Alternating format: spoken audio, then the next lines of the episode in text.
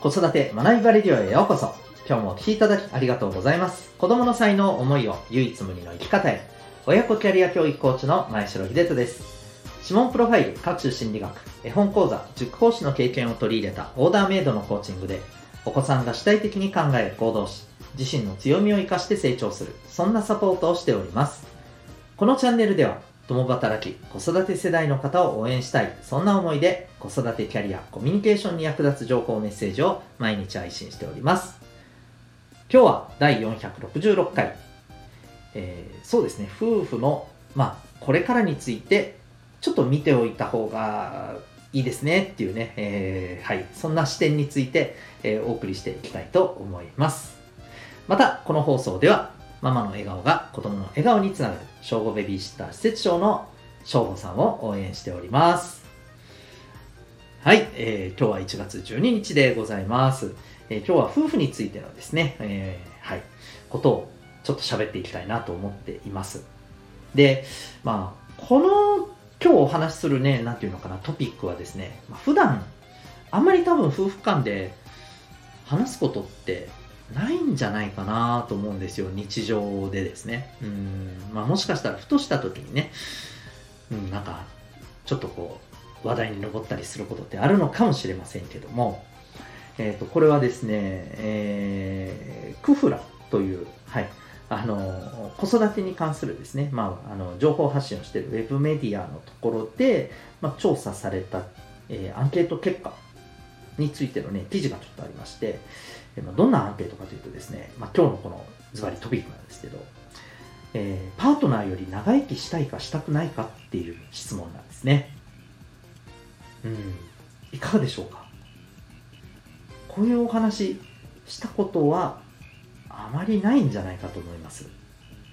一方で、まあ、自分自身としてはどう考えてるか。これは割と明確にこうだっていう意見の人が多分ね、決まってるんじゃないかと思うんですよね。うん、まあ、もちろんね、どちらでもっていう方もいらっしゃると思います。そあのある意味それも含めて明確に、なんか自分はこうですって決まってる方が多いんじゃないかなと思ってたりするんですけどね。で、えー、皆さんはいかがでしょうか？うん、そして、実際結果はどうなってるのかとか、あと、この話題に関して、僕としては、まあ、どんな回答がいいとかそういう話ではなくて、ちょっとこれに関する、まあ、ここって大事だよなっていう、はい、ポイントをですね、え今日はお話できたらと思ってます。まずですね、アンケート結果。うん。これ、あの、夫もですね、妻もですね、基本的にはそんなに変わりません。まあ、若干あの、若干違うかなっていうところですけど、えっ、ー、と、基本的にはですね、したくないっていう方が多いです。半分以上。うん。で、したいっていう方は、なあの自分の方が長生きしたいっていう方は、えー、夫が約15%、妻は20%。妻の方が、まあ、若干高い。ただ、そんな大きく変わるかというと、そうでもないかなっていう感じですね。うん。で、まあ、残りは、えー、どちらでもない。まあ、ある意味、あの、どっちでもいいっていうことなんでしょうね。はい。うん。いかがでしょうか？皆さんはどうですかね？はい。で、まあ、もう少しね、あのー、じゃあその理由っていうところをね、うん、見ていくとですね、まあ、これも本当に、あの、様々な理由があると思います。まあ、当然だと思います、これも。うん。例えば、長生きしたいという回答を選んだ方。うんまあ、例えば夫の方としてはですね妻を見とってあげたいとか、まあ、先に死ぬわけにはいかない、まあ、これいろんな理由があるんでしょうね。経済的な面とか精神的な面とかね、うん。まあ、寂しい思いをさせたくないとか、うん、あとちょっとね あなるほど。僕は分かる気がすると思ったの。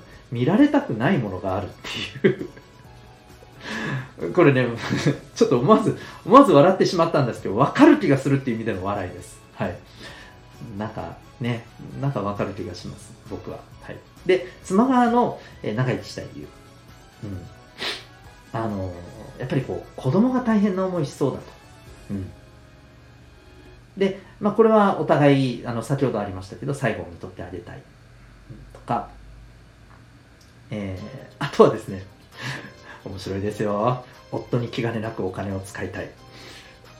おおなるほどありますよね。うん。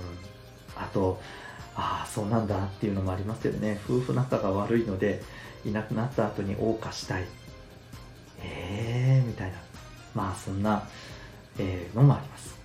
で、一方ね、長生きしたくない。うん。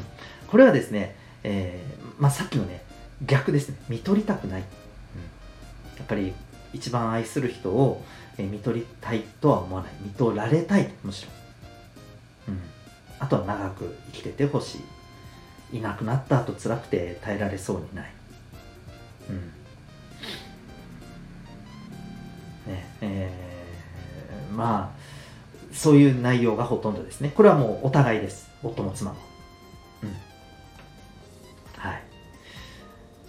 で、まあ、今のこのね、長生きしたくないっていう方の答えが、えー、半分以上を占めているということなので、まあ、おそらく大半の理由はですね、やっぱりこう、えー、大半の方としては、うん、やっぱり愛する人に長生きしてほしい、うん、自分が見取りたいっていうのは辛いと。自分だけ残されるっていうのは非常にこうその後を考えるとね非常に辛いと、うん、いうことなんですね。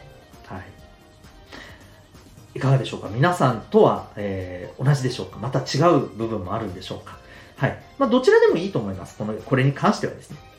で、僕としては思ったことが、これ、夫と妻のあの、パートナー間で、ここがうまくガッチャンコしてたらいいですけど、ずれてると辛いよなって思うんですよね。あ、もっと言うとあの、えー、ずれた結果になっちゃうと辛いよなって思うんです。でももちろん、私たちってどうなるか分かりません。うん。っていうことを考えるとですね、まあ、望ましくない結果が、えー、起こる可能性もある。まあ、言ってしまうと、人生すべて、えー、一寸先っていうのは分からないわけですよね。だからまあどんなあのことが起きても受け止めていくことが大事って言ってしまったらもうあのそれでおしまいだったりするんですけれどでもやっぱりあのパートナーがいなくなるっていうのはちょっと他のこととはやっぱり訳が違うぐらいの大きなことじゃないですか。ということを考えた時にですねやっぱり自分にとって望ましくない結果になってしまった時にですね、うん、なんかやっぱりそれを想定できてないとやっぱ辛いでしょうねって思いますしうんまあある意味お互いがどうありたいかどう思ってるかそこに関してですね。はい。ま、ちょっとさっきのような、ね、理由を見るとちょっと怖いなって思うところもなくはないですがあのうんともあれ僕はやっぱりこれ共有しておいてですねうんまああのその上でそうじゃない、ね、ことになってしまった場合っていうことも、まあ、僕は話をしてた方がいいんじゃないかと思うんです。うん、であのこれ正直僕もですねちょっとあのこれを見てね思ったんですよ。うんこういうことってなんかタイミングの時にちょっと話してどう思ってるかお互いシェアしてなんだったら、えそうじゃないことになった場合はどうする？的な、なんか対策じゃ、対策っていうのも変ですけど、ねやっていた方がいいのかななんてすごく思いましたね。はい。皆さんはいかがでしょうか？うん。ということで今日はですね、えー、まあ夫婦間で、ちょっとこの視点を持っておいた方がいいんじゃないかなということについてお話しいたしました。最後にお知らせです。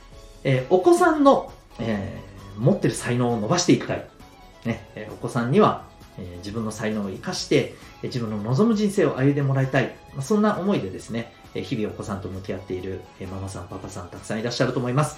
ぜひお勧めしたいのはですね、指紋プロファイルによって生まれ持った脳の特性、そしてここは一生変わらない部分の脳の特性をですね、知っておくこと。もっと言うと、それを知っておくことで、えー、適切なコミュニケーションの取り方、えー、適切な、えー、学習環境の準備、うん、適切なアプローチ。こういったことをお子さんにできるように、まあ、いわば、えー、ちょっと言い方あれかもしれないんですけど、お子さんの取扱説明書をですね、えー、まあ、しっかりと持っておく。っていうことを私はぜひお勧めしたいなと思います。お子さんの才能を伸ばすための取扱説明書ですね。はい。えー、ぜひですね、指紋分析気になる方はですね、ウェブサイトへのリンクありますのでご覧になってみてください。なお、これは占いではありません。科学的なアプローチでございます。それでは、今日も最後までお聴きいただきありがとうございました。また次回の放送でお会いいたしましょう。学びようき一日を